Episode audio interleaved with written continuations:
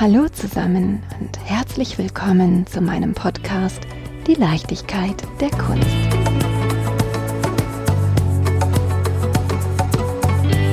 Together oder To Get There? Eine spannende Frage, der ich heute spontan auf den Grund gehen möchte. Ich bin im MIM. Was ist denn das MIM? Auch so ein Wortspiel.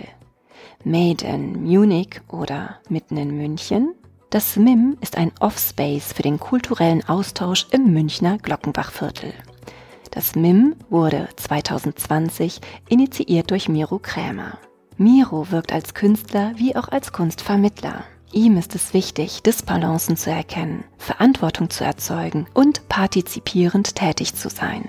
Im Textilen erkennt er die Möglichkeit, Verbindungen zu motivieren und Gefühle zu transportieren. Welche Gefühle ihm dabei wichtig sind, das erfahren wir jetzt. Lieber Miro, von Herzen Dank, dass du dir so kurzfristig Zeit für mich nehmen konntest. Du leitest so viele spannende Projekte, die ich am liebsten auch aus deiner Perspektive und mit deinen Hintergründen erklären lassen möchte. Deswegen stell dich und deinen Weg bitte einmal unseren Hörenden vor.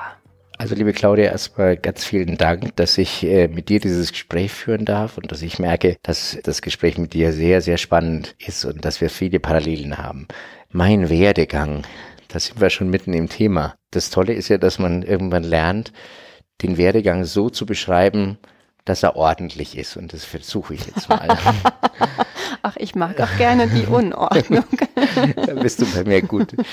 Wobei es stimmt gar nicht so sehr. Ich, ich liebe die Ordnung, ich stelle sie nur selber ungern selber manchmal her. Ja, ich bin 69 geboren in Franken in Bayern und nach meinem Studium Theaterwissenschaften und Literatur habe ich dann angefangen, über das Kostümbild mich für die Mode zu interessieren und für das Textile und war viele Jahre als ähm, Modedesigner tätig, auch für andere Labels und Firmen und habe aber immer gemerkt, dass mein Weg mit dem Textilen umzugehen nicht ganz in das ökonomische Thema der Modeindustrie passt. Und so habe ich 2007 mein eigenes, ich nannte es immer Kulturlabel gegründet mit meinem Namen und habe eben begonnen, das Textile zu verbinden mit auch sozialen Themen. Also ich habe Kollektionen gemacht, die verschiedene soziale Themen hatten.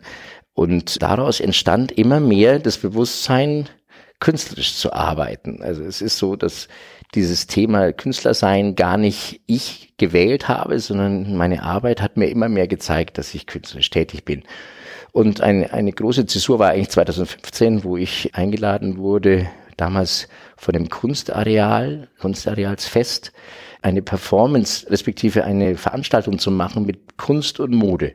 Da kam man auf mich und ich habe damals mit Geflüchteten und Leuten aus München zusammen eine Performance gemacht, damals mit der Künstlerin Monika Grube zusammen. Es war übrigens das erste Integrationsprojekt, damals hieß es immer in einem Museum in Deutschland, was uns damals gar nicht so deutlich war. Und das war für mich so eine wirklich so eine völliger Durchbruch, weil ich gemerkt habe, dass zum einen das Textile wirklich eine Sprache ist, die, die man künstlerisch so nützen kann, dass sie sämtliche Grenzen überwindet. Und auf der anderen Seite habe ich gemerkt, dass meine Herangehensweise, wie ich sonst an die Mode rangegangen bin, wenn ich so eben mit Menschen und mit der Kunst umgehe, kommen wir doch weit. Und das war sozusagen das eine. Und darauf folgte dann 2016 ein großes Integrationsprojekt in der Pinakothek der Moderne. Ich hatte es aber immer Synergieprojekt eher genannt, wo wir am Ende eine große Performance hatten. Und jetzt kommt der ganz große Punkt, weil daraufhin wurde ich eingeladen, nach Karachi in Pakistan für ein Projekt des Goethe-Instituts eine Residenz zu machen. Und ich habe beschlossen damals, mich dem Thema dieses Fabrikbrandes in Karachi, der 2011 war, äh, 2012 war, zu widmen und mit den Opferfamilien eine textile Skulptur zu bauen, die sozusagen die emotionale Aufarbeitung für mich selber, weil mich hat es damals als natürlich in der Modeindustrie gewesen, sehr beschäftigt, da einen emotionalen Weg zu finden über die Kunst, ja, neue Einsichten und auch Bewusstsein für diese Problematik der Textilarbeiter zu finden. Und diese Skulptur, die wanderte dann in Pakistan selbst und dann eben auch noch nach Augsburg und zur Vienna Art Week und hat mich sozusagen meine Karriere als Künstler da beginnen lassen. Und wie ging es dann weiter? Wie ging es dann weiter?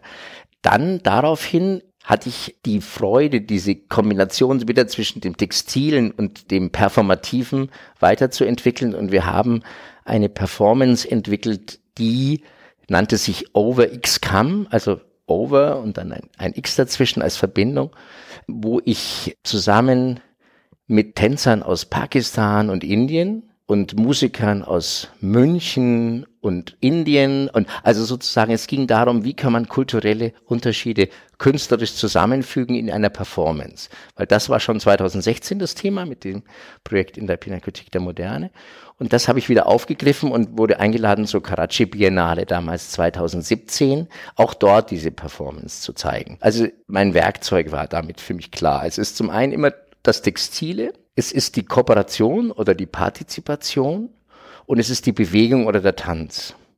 Und ich glaube, bis zum heutigen Tag jetzt sind das meine Mittel, mit denen ich arbeite. Das Verbindende, das Textilen genau, und die Bewegung. Du arbeitest als freischaffender Künstler, bist sehr eng verbandelt mit der Pinakothek der Moderne, realisierst dort viele Projekte. Über die würde ich gleich gerne auch noch mit dir sprechen. Du hast zum Beispiel den Denkraum gegründet. Ich möchte dazu gerne eine Anekdote erzählen. Ich war nämlich im Oktober 2019 in der Pinakothek der Moderne. Damals hatte ich mit Podcasten noch gar nichts zu tun und auch der Gedanke, irgendwann mal was mit der Kunst zu machen, der war auch wirklich noch nicht so da, noch nicht geboren. Und ich habe mir eine Ausstellung angeguckt über Fotografie. Du wirst dich vielleicht erinnern, ich glaube, Enne Biermann. Ja. Genau, die, die Stiftung Ruth. Wilde war das. Ruth Wilde, mhm. genau. Und als ich mir die Ausstellung angeguckt habe, bin ich weitergegangen und bin zu einem Raum gekommen. Groß, weiß, bisschen pink. Und dieser Raum lud zum Mitdenken ein. Und dann habe ich tatsächlich mich dort auf einem kleinen Zettel verewigt. Ich wusste gar nicht, ob ich das durfte, weil ich bin ja keine Künstlerin und ich wusste nicht, ob ich schreiben darf. Aber ich habe gedacht, naja, mitdenken, dann, dann mache ich das halt mal. Und ähm, habe das auch gar nicht groß geplant, bis ich ein Bild sah mit einer stacheligen, selbstgebastelten Rose. Da habe ich mit, mit einem Elfchen verewigt. Weißt du, was ein Elfchen ist? Nein, erzähl mir noch. Das ist eine, eine Art Gedichtform, sehr, sehr einfach, bestehend aus elf Wörtern in einem ganz einfachen Aufbau. Es gibt keine Groß- und Kleinschreibung, es gibt keine Zeichensetzung. Du startest in Zeile 1 mit einem Wort, Zeile 2 kommen. Zwei Wörter, Zeile 3 kommen. Drei Wörter, Zeile 4 nochmal drei Wörter, dann kommen wieder zwei Wörter und ein Wort. Und ich war so ein bisschen beeinflusst von, von, von meinen Gedanken und dann habe ich zu dieser stacheligen Rose geschrieben. Immer bleibt am Ende so viel Unausgesprochenes in der kalten Luft. Und ich fühlte mich wahnsinnig rebellisch, weil ich einfach meinen Gedanken, meinen Gefühlen, die im Moment ein bisschen schwerer waren, freien Lauf gelassen habe und ich mich in der Pinakothek der Moderne zumindest für einen Moment verewigt habe. Ich vermute, ich bin genau in dem Denkraum gelandet. Wie eben schon angedeutet, dass das ein Projekt ist, was auf deinen Gedanken basiert. Und jetzt möchte ich dich bitten, dass du mir was zu dem Denkraum erzählst. Also erstmal muss ich sagen, du machst mich natürlich total glücklich mit deinem Erlebnis, weil wenn ich einen Gedanken hatte, wie mir das so vorgestellt hätte, wie das, wie das sein soll, wenn mir das jemand erzählt, dann wäre das so gewesen. Und ich finde, es ist ein tollen Zufall, dass du das schon weißt. Das heißt also, genau dieser Gedanke, dass der Besucher animiert und auch motiviert wird, selbst sich dort zu verewigen, kreativ zu sein, mitzumachen, dass die Dinge, die dort ausgestellt sind und dieser unendliche Schatz natürlich der Sammlungen der Pinakothek der Moderne mit seinen vier Häusern, Architektur, grafische Sammlung und Design und Sammlung moderne Kunst, ein unendlicher Schatz, der eben genau für uns Besucher da ist, für uns Bürger, übrigens für alle. Und da zu sagen, da jetzt sich selbst gemerkt zu haben, dass dieser Raum, ohne dass es großartig angeschrieben ist, dafür da war, dass du selbst dort etwas hinterlassen kannst, dass du sozusagen antwortest auf das, was, was da ist. Und das war diese Idee des, des Denkraums, der natürlich immer, wenn ich, wenn ich immer von Idee rede, natürlich kann es sein, dass ich immer der, die erste Inspiration habe. Aber nachher ist es für mich immer ganz viel wichtig, dass man zusammenarbeitet. Du hast ja auch so toll den Titel Together gewählt, der mir sehr, sehr nah ist. Das heißt also, wenn ich jetzt von wir rede, meine ich natürlich diese wunderbaren Menschen, auch der Kunstvermittlung, Pierre Brüner und so weiter, die alle im Haus sind und die diesen Anfangsfunken, den ich da habe, auch weitermachen. Und der Denkraum da ging es darum, das ist eine Zwischennutzung in der Pinakothek der Moderne in diesem großen Saal 21 oben, wo wir eigentlich erst dachten wir nur einmalig diese Idee aufgreifen, einen Ort zu finden, wo der Besucher partizipativ mitmacht, was eben die Künstler, die ich einladen durfte, die unterschiedlich mit gesellschaftlichen Themen umgingen, die da sind, darauf Bezug nimmt und übrigens auch, vielleicht hast du den großen Tisch gesehen, den wir als Ort genutzt haben, um uns auszutauschen. Es gab also jeden Tag ein anderes Thema. Übrigens eins auch war Solidarität, das weiß ich noch mit Gabi Blum, die eben verschiedene Künstlerinnen und Künstler eingeladen hat. Was ist denn eigentlich mit der Solidarität in den Künstlerkreisen? Das heißt, es ist so ein Ort, der Künstler kuratiert ist es gibt also immer Ausstellungsstücke, aber über diese Ausstellungsstücke wird geredet, wird auseinandergesetzt, wird motiviert, wird Bezug dazu und im besten Fall eben was hinterlassen, was, was dann zeigt, dass du wirklich darauf reagiert hast. Und ich glaube, auch darauf hat wieder jemand reagiert, auf dein Ach. Ja. Kann ich mich erinnern, weil ich habe, ich hab, wir haben das alles angeschaut. Ich habe gerade vorher schon den Namen Pia Bühner gesagt, die ist zuständig für die Kunstvermittlung in der Pinakothek der Moderne und ist wirklich im Geiste mit mir sehr vereint in der ganzen Sache. Und wir haben uns damals überlegt, wir wollten gerne, dass die Menschen was hinterlassen. Jetzt haben wir die Möglichkeit gehabt, wir machen ein Schreiben und sagen, lieber Besucher, Sie dürfen das nehmen und Sie dürfen da was hinschreiben und so weiter. Und dann haben wir uns aber dazu entschieden, wir machen einfach in der Mitte auf den Tisch legen wir diese pinken Bänder, also einfach Klebebänder, die aber wieder leicht von der Wand weggehen und graue Zettelchen und einen Stift. Und schauen, was passiert, weil das braucht gar nicht mehr. Und es war tatsächlich so. Und ich weiß nicht, ob du das Endergebnis dieses Denkraums gesehen hast, dass alle Wände waren rundum mit Informationen. Und die waren alle fein. Also das fanden wir so Wahnsinn. Also es war natürlich übrigens auch japanische Zettelchen und, und die waren alle zueinander arrangiert, so wie du das jetzt gemacht hast. Also es war so, dass der Nächste dann eben Bezug auf das andere genommen hat, obwohl da nirgends was stand. Und diese, dieses am Ende zu sehen, dass was da an, an schönem Potenzial ist bei den Besuchern, übrigens, die auf die Werke wieder reagiert haben, das ist die Grundidee dieser, dieser Kunstvermittlungsidee von mir. Und am Ende, wenn ich dir sage, eigentlich die Grundidee meines künstlerischen Handelns. Und das Spannende ist, normalerweise bin ich so veranlagt, dass ich mal nach links und rechts gucke, so kann ich das denn jetzt machen? Und oh Gott, darf ich das denn? Aber ich habe mich so, jetzt klingt es ein bisschen schräg, ich habe mich so willkommen gefühlt, das spielt überhaupt keine Rolle. Ich habe diesen Zettel geschnappt, den Stift und habe es einfach dran geklebt. Und den Moment fand ich großartig. Ja, toll, was du das sagst, weil das war diese Idee der Atmosphäre und damit beschäftigen wir uns sehr. Wie schaffen wir eine Atmosphäre? Wenn du dich erinnerst, war da ein großer roter Teppich in der Mitte. Natürlich. Und da waren ganz viele Hocker rumgestanden. Und es war also sozusagen, wir haben diesem Gefühl, wirklich, wie du sagst, die Atmosphäre des Willkommenseins, des Gemeinseins, damit möchte ich übrigens natürlich nicht sagen, dass die andere Atmosphäre, die ist im Museum nur anders gedacht, kommt auch aus einer anderen Ausstellungstradition natürlich, wie man hochwertige Kunst natürlich auch ausstellt. Aber ich merke, und das macht natürlich Spaß mit diesem experimentellen Programm, also ich bin ja seitdem zuständig oder leite dieses Together-Programm, was eben experimentelle Kunstvermittlung heißt. Also wir probieren eben aus, unterschiedlichst, wie wir, wie wir die Menschen ansprechen.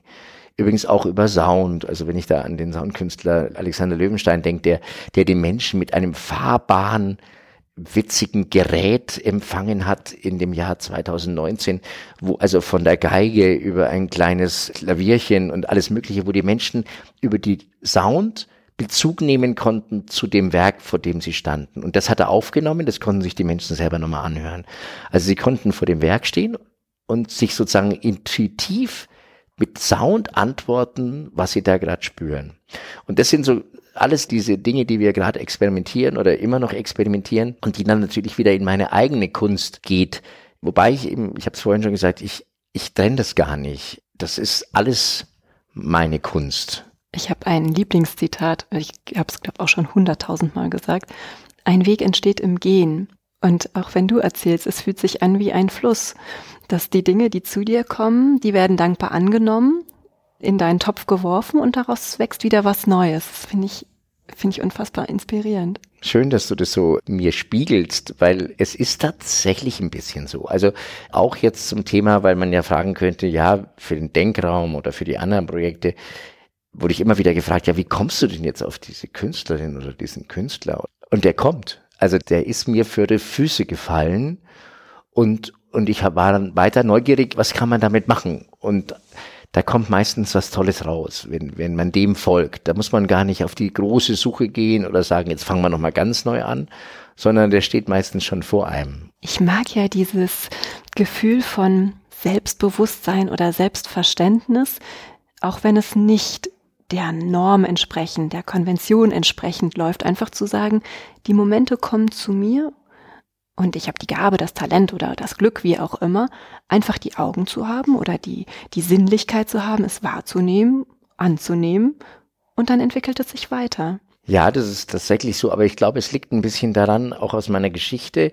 Ich bin der jüngste von drei Brüdern, also wir haben, sind zu dritt, also ich habe noch zwei Brüder. Der Abstand zu meinem nächsten Bruder ist relativ groß. Das heißt, ich war so ein eigenwilliger, eigen, Eigenmensch, aber nie in, also eigenwillig nicht im Sinne von Anti, sondern ich hatte so eine eigene Welt.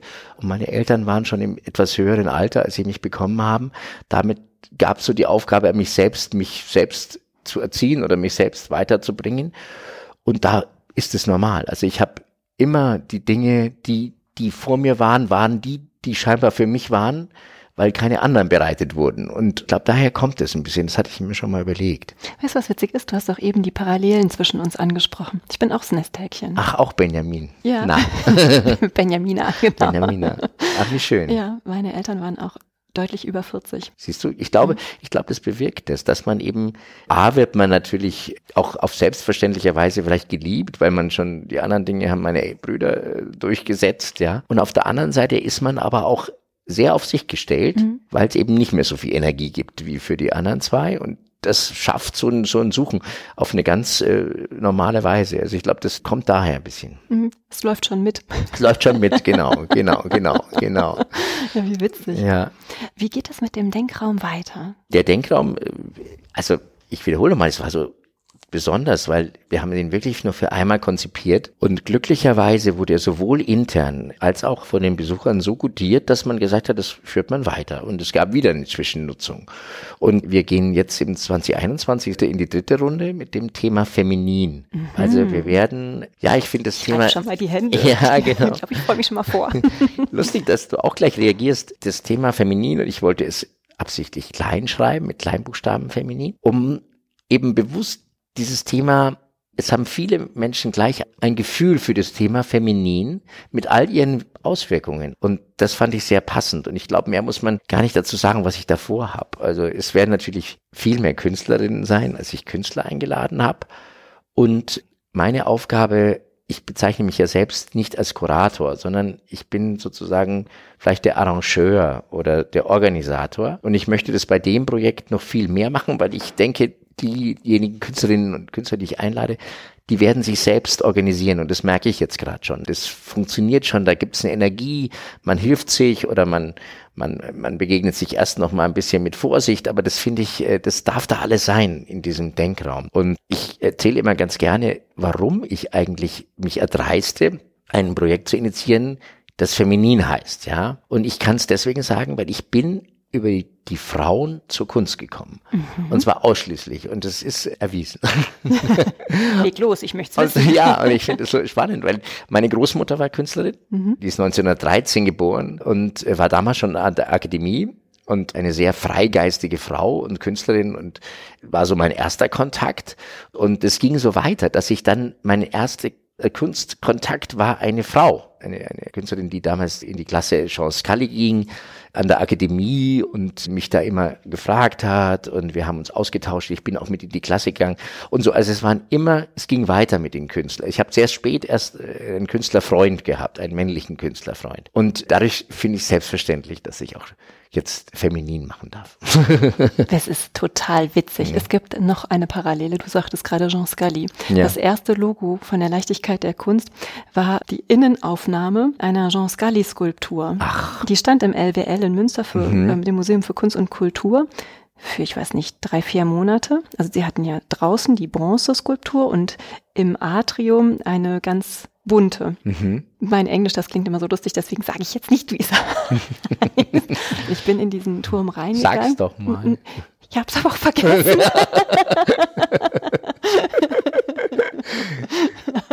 werde es rausfinden. Oh, jetzt habe ich genau nochmal nachgefragt.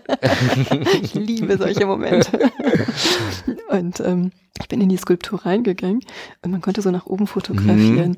Und das fand ich so schön mit all diesen Ach, bunten. Farben, dem Ding und die Leichtigkeit der Kunst nach oben gucken. Ja.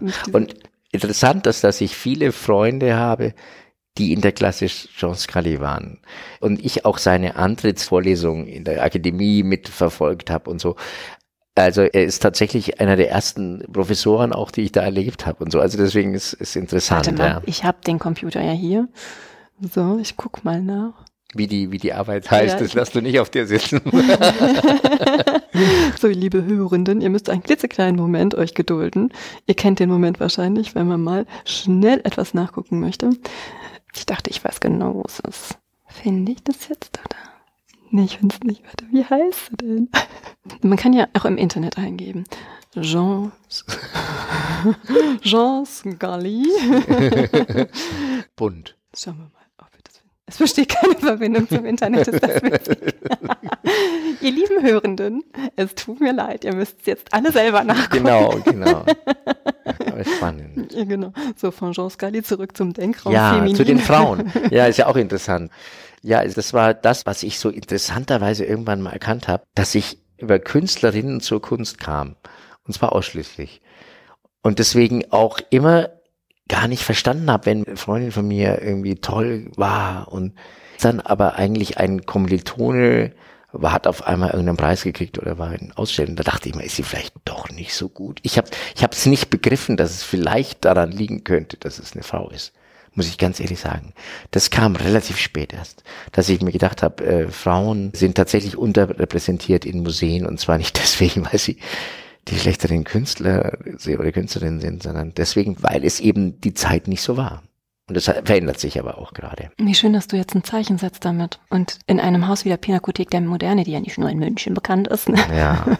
sondern die ja auch irgendwie eine sehr große Tragweite hat. Ja, das ist sehr schön, dass das Haus auch wirklich mit den mit den Jahren jetzt, wo man sieht, dass dieses Experimentelle sein darf und dass es auch etwas Schönes ist für uns alle, dass ich da sein darf. Das ist wirklich, äh, dass ich da wirken darf mit diesem Projekt und dem natürlich zusammen mit der Kunstvermittlung dort am Haus. Und ich finde es auch gerade schön, dass du als Mann diese Chance einräumst. Ich finde, das gibt wieder so eine naja, ein Gleichgewicht, aber ich finde es immer ganz spannend, wenn man etwas präsentiert aus einer anderen Sicht. Ja, das ist schön, wobei man sagen muss, das ist ja auch ein bisschen problematisch, dass man sagt, als Mann äh, gibt man jetzt wieder Künstlerinnen die Möglichkeit oder als Modedesigner, Modeschöpfer mache ich für die Frauen was. Also ich sehe das manchmal so als Thema. Deswegen diesmal möchte ich eben bewusst noch leiser werden während des Denkraums, weil du hast vorhin aus dem Statement zitiert. Mhm. da kommt das genau. Thema mit dem Verschwinden. Mhm. Und das ist tatsächlich interessant das ist einerseits, also ich schreibe das in meinem Künstlerstatement, ich erzähle es gleich, was ich damit meine, aber es war eben so, dass es ein Phänomen ist, was ich dann auch beschrieben habe. Dass ich gemerkt habe, wenn ich Projekte mache, bin ich oftmals der Initiator oder Inspirator und fange an und arrangiere alles und bin auch wirklich dafür verantwortlich. Und umso mehr das Projekt, gerade diese kollaborativen und partizipativen Dinge entstehen, umso mehr verschwinde ich als eigene Person in dieser Sache. Du schaffst einen Raum der Möglichkeiten. Genau. Mhm. Und das habe ich irgendwann erkannt, dass das ein, dass das ein, ein, ein, ein Phänomen ist, was, was immer wieder auftaucht, was aber schön ist auch, was nicht problematisch ist. Und da ist es so, bei dem Denkraum, denke ich, das wird das noch viel stärker sein. Also ich möchte irgendwann, dass die Dinge sich sozusagen selbst fügen und derjenige, der das schützt am Ende vielleicht oder inspiriert jetzt, wie ich, dass der eigentlich gar nicht mehr auftaucht. Kannst du jetzt schon was verraten, was wir bei Feminin sehen werden? Nein. Ah. Eine Kleinigkeit, die ja, vielleicht ein, ein deine kleiner Blick in die Hörer interessieren könnte. Und dann machen wir es direkt wieder zu. ja, genau. Nee, was ich, ähm, also ja, es wird, es wird ganz tolle Sachen geben. Ähm, so, ich öffne das Nähkästchen noch ein bisschen weiter. genau. Tolle Möglichkeit. was interessant ist, dass, ähm, dass ich sagen kann, dass alles vertreten sein wird, was, was Frauen ausmacht. Aber eine Kleinigkeit, wir werden Tango tanzen. Oh, ja. ich liebe Tango. Es wird ein, das fand ich wirklich eine mutige und auch, ja, eine ungewöhnliche Idee einer Künstlerin, die auch mit einer Malerei vertreten sein wird, die sich inspiriert hat durch diesen Raum, dass sie gesagt hat, es findet da statt und sie hat gesagt, sie hat eine Idee, sie weiß aber nicht, ob das überhaupt geht. Sie würde gerne mit einer Person, die, die dann auch noch ganz spannend sein wird, Tango tanzen. Und da habe ich gesagt, das ist wunderbar. Wie fühl dich entweitet, ja? Das fand ich toll. Und ja, aber wir werden auch über, über Technik, es wird spannende Sachen geben.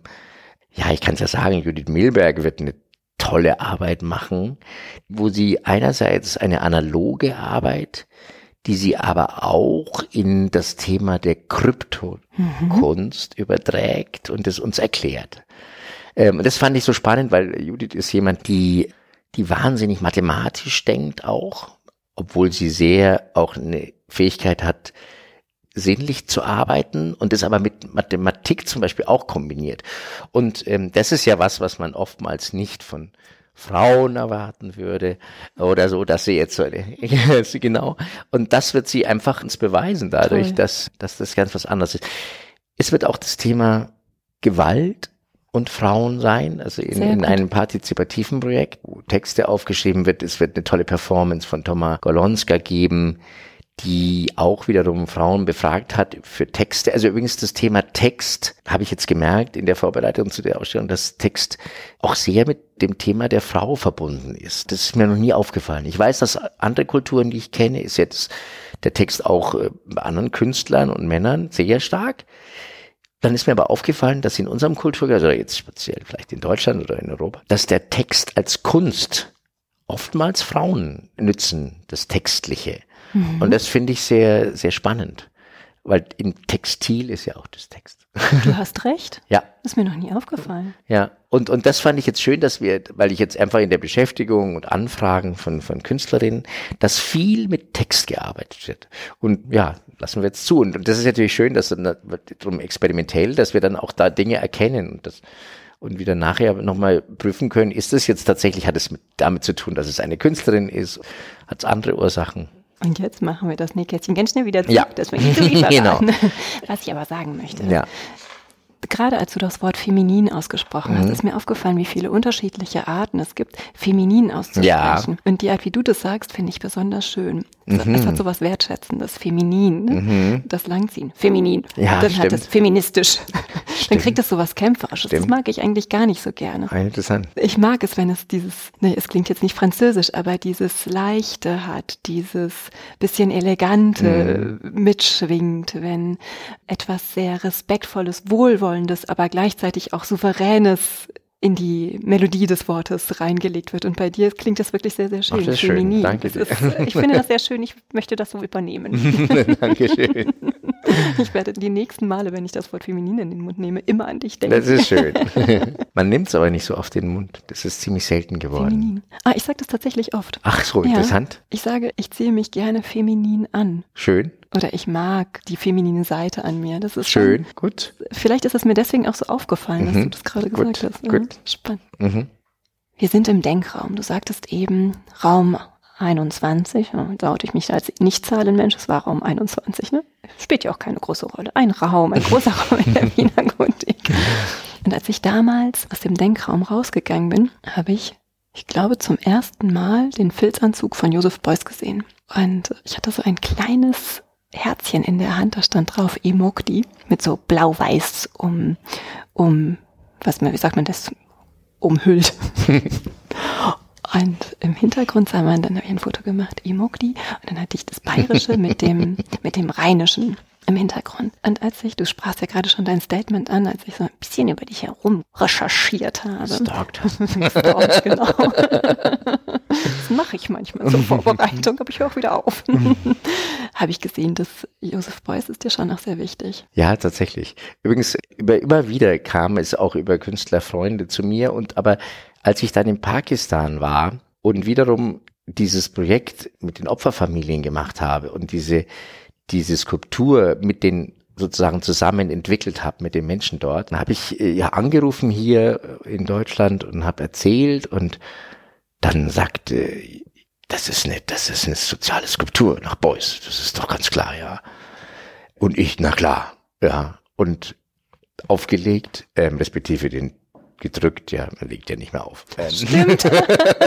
Schön, dass du es nicht gemerkt hast. Nee. Ähm, ja, dann nochmal, wirklich nochmal neu rein. Und seitdem lässt mich der beusianische Kosmos, den er ja wirklich aufmacht, nicht mehr los, weil ich einfach diese Idee der Kreativität und der Entwicklung von Kreativität und der Forderung von Kreativität für die Gesellschaft, dann seine ganzen wichtigen äh, Arbeiten für die Demokratie und auch Umwelt und diese ganzen Dinge, die sind so, die waren so weit schon, ja, und er wurde zu seiner Zeit nicht von so wahnsinnig vielen Menschen verstanden. Aber was interessant ist und in der Beschäftigung mit ihm und, und viele Interviews und Sachen gehört, wie fein er blieb. Also man denkt ja immer, wenn man ihn so sieht, ist er immer so ein harter Kerl, meint man, ja. Wenn er so ausschaut. Aber wenn man die Interviews hört, wie fein er blieb und nicht müde wurde, die Dinge immer wieder und wieder zu erzählen und die Prozesse und die Wirksamkeiten, wie er so gesagt hat, alles immer wieder zu erzählen, das finde ich so vorbildlich. Sag mal, der Denkraum. Hm. Jeder Mensch ist ein Künstler.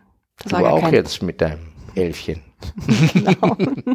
Wolltest du hören? Mit meiner das wolltest du jetzt hören. Nein, nein, nein, gar nicht, gar nicht, gar nicht. nein, aber was mir damals nicht aufgefallen ist und vielleicht überinterpretiere ich gerade, aber stand das in Bezug, dass der Denkraum, wo ja jeder sein kreatives Potenzial entfalten kann, dicht gefolgt wurde von einigen Werken Joseph Beuys. Wo du dann nachher weitergegangen bist? Nein. Das ist aber schön, dass du so Bezug gesetzt hast. Nee. Ähm, Ach, danke, dass du mich nicht so überinterpretest. Nein, das ist natürlich, nein, das ist äh, Zufall, dass dann sozusagen, dass du, wenn du weitergehst um die Ecke, dann der, die Beuys-Räume kommen und dann auch nachher das Ende des 20. Jahrhunderts, die große Arbeit mit den Steinen. Ähm, Nee, das ist einfach glücklich, dass dieser Saal 21, ich sag's nochmal, der, dieser große Saal oben, wenn man die große Treppe hochkommt, der hatte so ein wunderschönes Maß, 20 mal 20, dass der eben. Oh Gott, die Nerds unter uns, die finden das jetzt furchtbar, dass der Raum 20 mal 20 ist und Saal 21. Ja, stimmt, genau. Und im 21. Jahrhundert. Sehr gut. Vielleicht hat's was damit zu tun, ja. Ist sogar tatsächlich mhm. so.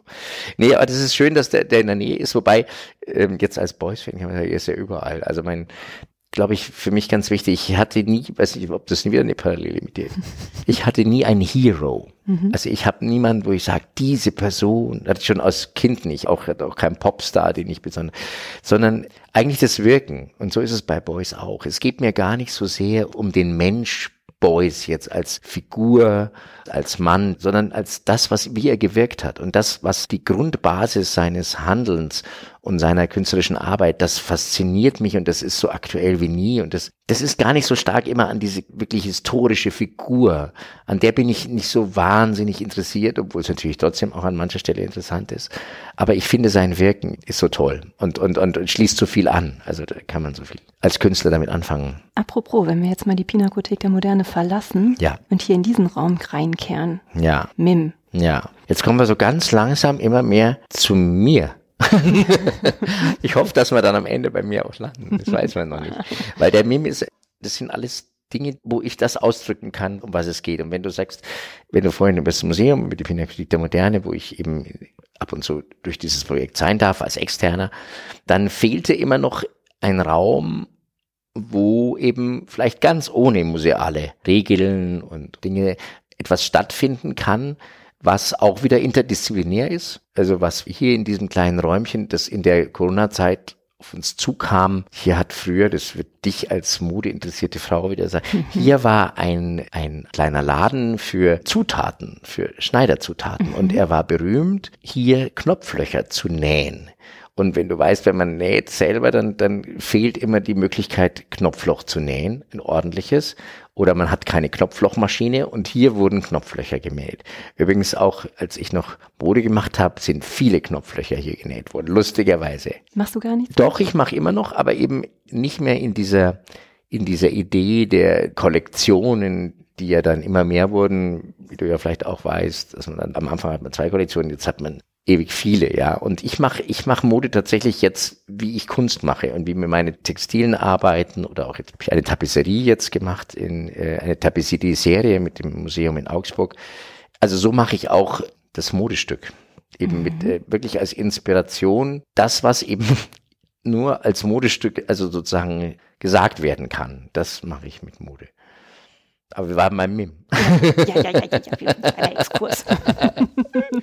also nee, das ist ein Raum, der, der eben glücklicherweise, was man ja wirklich sagen muss, was es in dieser Stadt immer noch gibt, es gibt ganz fantastische Vermieter und in dem Fall Vermieterin, die diesen Raum wieder nach zig Jahren, wo der eben aufgehört hat, altersbedingt oder ich weiß es nicht. Die wollte hier was reinhaben, was eben kulturell ist und was eben nicht gewinnmaximierend ist. Und zufälligerweise haben wir davon erfahren und, und dann gesagt, das wäre doch der Raum, um Künstlerinnen und Künstler, die einen Münchenbezug haben, also entweder gewohnt haben schon mal oder irgendwas mit München verbindet und auch Designer und Designerinnen, das war uns auch wichtig, dass hier die ausstellen können in allen Disziplinen.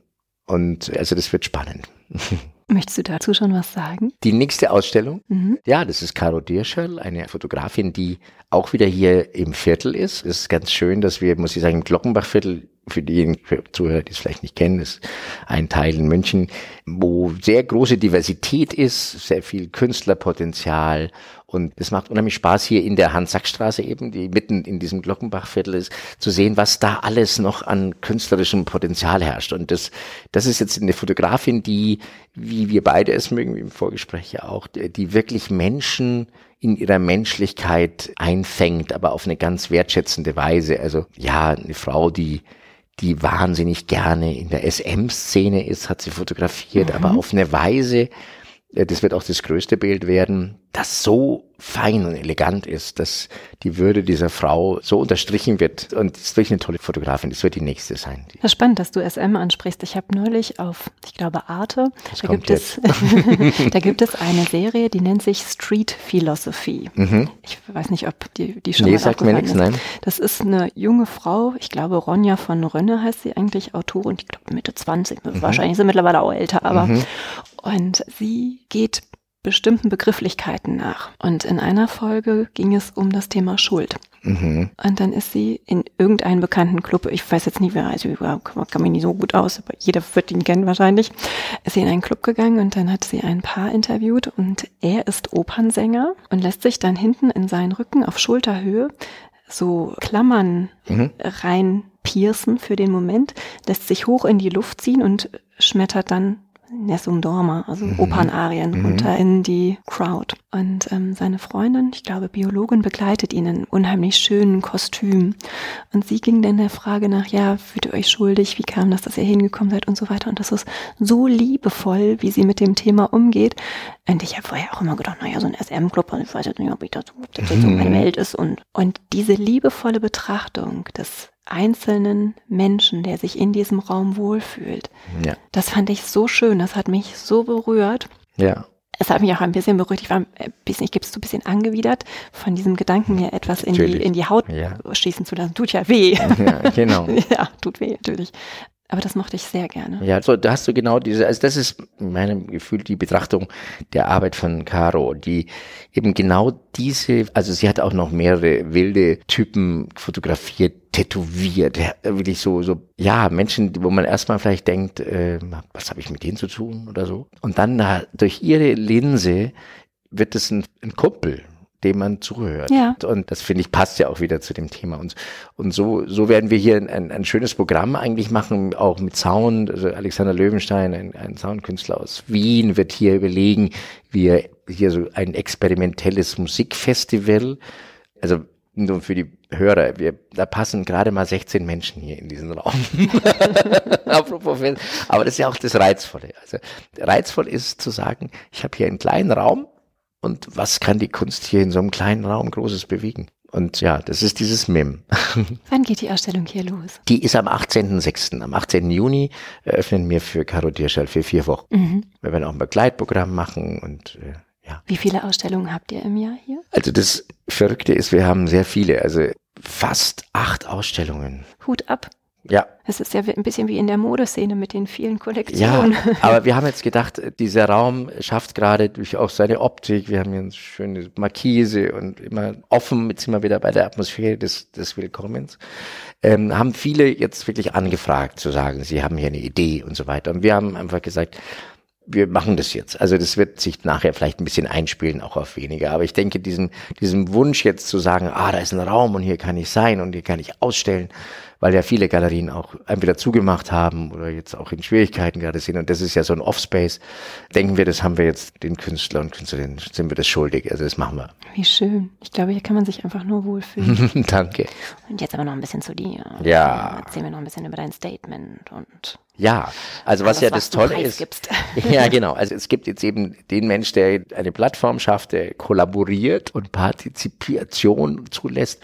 Und dann gibt's eben auch jetzt wie mit dem, weil du gesagt hast Mode, so gibt es eben auch, hab ich ja auch, bin ich auch tatsächlich künstlerisch tätig, wie jetzt eben zum Beispiel mit mit der Arbeit, die ich mit Jan Kuck zusammen gemacht habe, jetzt am Westpark, wo ich eine Performance zeigen konnte eben auf dem See und passend zu seinen tollen Neons Time Matters. Und da ist es eben noch mal ein bisschen anders. Also da ist die Beschäftigung, die ich sonst mit nach außen führe, tatsächlich mit mir selber oder mit dem Künstlerpartner wie jetzt Jan. Und daraus ist unter alles unter der Obhut von der Kunstagentin Isabel Bernheimer, die ein Glück für Jan und mich ist, weil sie einfach wunderbar und einfach uns schützt und einfach auch tolle Möglichkeiten schafft, arbeite ich jetzt eben weiter an diesen Themen. Also ich mache Textilbilder und eben diese Performance. Du möchtest sicher wissen, um was es da ging. Natürlich. Performance. Hast du mich grinsen gesehen? Das ist das erste Mal ein Performance-Film gewesen. Natürlich kannst du dir vorstellen, auch geschuldet natürlich dieser Zeit, weil eigentlich hat mich Jan eingeladen, eine Performance tatsächlich live zu machen, weil er von meinen Performance auch erfahren hat. Und aber das Tolle war, und das sind wir wieder beim Thema des Nützen diesen Momentes, den man, das war toll, dass das jetzt ein Film wurde, weil wir haben, die Idee war jetzt, dass ich, ich arbeite mit sozusagen mit den drei Grundformen, also dem Kreis, der Dreieck und dem Quadrat, als die Grundformen, die wir haben im Design und eben den drei Primärfarben, Rot, Gelb und Blau. Mehr haben wir eigentlich nicht, um alles daraus zu erschaffen, was wir haben. Das war die Idee. Und ich habe sozusagen einem Tänzer eine Form zur Verfügung gestellt, die er selber aussuchen konnte, und eine Farbe. Und interessant war, eben auch da zu forschen, welche, ich kenne diese Performer, das sind alles professionelle Performer hier aus München, zum Beispiel Katrin Schaffitel, mit der ich schon viel gearbeitet habe. Die hat sich bewusst ein rotes Hoodie ausgesucht und den Kreis.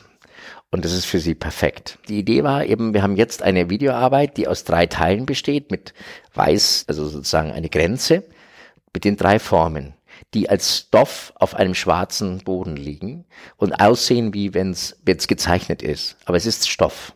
Und im ersten Teil des, der Videoperformance sozusagen analysieren die Tänzer tänzerisch diese Form. Also sie wollen sich gewahr werden über die Form und die Möglichkeiten. Und im zweiten Teil nehmen sie eben diesen Stoff, der eben aus Lycra ist, ein Stoff, den ich wahnsinnig gern verwende für meine Arbeit, und bemächtigen sich dieses Stoffes und machen eine neue Form draus. Also es ging also bei der Performance darum, was ist eigentlich Kreativität? Also wie kommt Kreativität zustande? Und es ist eben die Idee des sich Gewahrwerdens, der Energie, die dann jemand reinsteckt und der Zufall, der die neue Form schafft. Bist du schon ganz gespannt? Hast du schon gesehen? Ja, das ist eben, diese Performance wurde eben auf einer Leinwand im, am Westpark schon gezeigt. Ganz toll. Und jetzt eben ganz neu wird in Genua gezeigt, auf der Fläche, auf der sozusagen, auf der Wand des Palazzo Locales. Und ja, und da werde ich auch mit Jan auch sein. Jans äh, Neon werden im Innenhof gezeigt. Also das ist die nächste Station, Genua. Ganz toll. Ich komme mit. Ja, ich mich auch Ich schon. nur. du lieber. Jetzt ist zu Ende schon. Wir können noch ganz viel, wir können noch ganz viel erzählen, wenn du magst. Das Einzige, was ich noch ganz kurz von meiner Tapisserie. Ja, Ganz, ganz kurz, weil ich, ähm, das ist so ein ganz tolles Projekt. Kennst du Tapisserien? Tapisserien, hat das was mit Tapete zu tun? Sehr gut, liebe Antwort. Nein, Tapisserien sind tatsächlich gewebte Teppiche, also Webteppiche, wie es auch schon früher in den Schlössern gab. Das ist Ja. eine Tapisserie. Und Was muss ich zuerst sagen? aber deine Antwort war toll, weil dann kann man schön darauf antworten. Claudi, der Hungerarm. Ich wollte zuerst sagen, ist das was zu essen? Wie Patisserie? Ja. Ich, nee, Und die. Frage mit zwei S oder einem S oder zwei P. Oh Gott, jetzt. nee, aber das Tolle ist, ähm, also die Künstlerin Beate Paskia aus München, eine wundervolle Künstlerin, hat äh, eingeladen, mehrere Künstler und Künstlerinnen ähm, mit dem Museum, mit dem Textilmuseum in Augsburg, die einen wunderbaren Webstuhl haben, Tapisserien zu machen. Man durfte also sozusagen fünf Tapisserien entwerfen und Einsatz bekommt das Museum und man selber bekommt auch eine Serie. Und damit habe ich, ich fand die Einladung toll, aber obwohl ich aus den Textilien kam, deswegen wurde ich ja, glaube ich, eingeladen, hatte ich ganz viel Probleme mit dem Thema. Warum, also was soll auf diese Tapisserie? Und es hat wirklich ein Jahr gedauert. Und interessanterweise war es dann zwei Sachen. Es war Alexander McQueen und es war das Chakar. Chakar-Stoff, also die Chakar-Webung, bedeutet, dass ich nicht nur einen Schuss und eine Kette habe, als, also sozusagen nur eine, eine Farbe zeigen kann, also mhm. eine Idee, sondern das ist die Erfindung, dass ich verschiedene haben kann. Das heißt, mhm. ich kann alle Farben, ich kann die wildesten, also ohne die Erfindung des Chakars gäbe es nicht diese wunderbaren Ornamente und Farben und, und Möglichkeiten, Stoffe zu machen. Und das war für mich die Idee sozusagen, wenn ich Tapisserie mache, arbeite ich mit dem Chakar. Also ich habe sozusagen einen Chakar fotografiert und auf die Tapisserie. Und Alexander McQueen gibt es das tolle Foto von ihm, wo er eine Maske trägt. Und äh, von ihm stammt, und das habe ich da in diese Tapisserie eingewoben, und von ihm stammt der Satz, The world needs fantasy, not reality. Und das ist eine ganze Serie jetzt aus fünf Tapisserien, die die Farben des Regenbogens haben. Jeder hat eine Farbe. Und es war für mich sozusagen so eine, eine Arbeit, die, die appelliert wieder an die, an die Diversität und an die Kreativität und nicht an das Grau in Grau und nicht weitermachen. Ich hänge an deinen Lippen. Es ist so ein, so ein, wie soll ich denn sagen, so eine sprudelnde Quelle an ähm, dankbaren Momenten. Ach, du bist ja nett. Vielen Dank. Vielen Dank. Ich, ich rede, so, halte mich auch so wahnsinnig gerne. Hier. Und ich möchte an der Stelle einmal sagen, liebe Hörende, Miro und ich, wir haben uns gestern spontan kennengelernt. Und aber dazu möchte ich was sagen. Ich habe dich gestern gesehen. Ich dachte, ich kenne dich schon ganz lang. Aber das nur so am Rande. Das ist so ein Moment. Ich, ich habe gedacht, ich, ähm, ja, wir kennen uns. Ich habe aber dann geforscht, wir können uns nicht kennen. Aber ich habe gedacht gestern, wir kennen uns. Ja, du hast auch ähm, vom ersten Moment so eine Herzlichkeit ausgestrahlt und das war so nah. Ich ja. habe gedacht, ich möchte bitte, dass jetzt an diesem Samstag bei dir irgendwie ein Zeitfenster frei ist, dass wir uns unterhalten können. Ich möchte Vielen dich näher kennenlernen und sehr schön. Ja. Wir finden wahrscheinlich noch viele Parallelen, wo du überall noch was an welchen Wänden du was hinterlassen Soll hast, ich dir oder? Noch eine verraten, wenn ich. also ich fahre ja zu meinen Aufnahmeorten gerne mit dem Auto. Mhm. Und dabei höre ich total gerne Tango-Musik. Das ist ja lustig. Das heißt, du bist herzlich eingeladen zum Denkraum Deutschland. Dankeschön. 2. Oktober. Eine Woche lang, übrigens mit freiem Eintritt. Das ist ganz toll. Das wird vom Museum so organisiert, dass dieser Raum zugänglich ist ohne Eintritt. Das heißt, man kann reingehen und rausgehen, ohne dass man sozusagen eine grundsätzliche Karte nehmen muss. Das Großartig. Das ist ganz toll. Ja. Wie schön, dann so mhm. vielen Menschen die Möglichkeit zu geben, kommen und wiederzukommen. Ja. Das war so eine Idee, dass sagen, ich habe ein Elfchen hinterlassen und ich möchte ein zweites Elfchen hinterlassen. ich habe gerade schon insgesamt gedacht, ich will zum Tango, ich will Aber zum Tango auch. ich habe ewig keins mehr geschrieben, aber ich werde das zum Anlass nehmen. sehr schön, sehr schön, sehr schön. Und ich werde dir nicht verraten, wo fängt. Wunderbar. Wunderbar. Ich freue mich so. Danke für deine Zeit. Danke für deine Zeit und danke für deine Offenheit und für dein schönes Projekt, das du hier machst.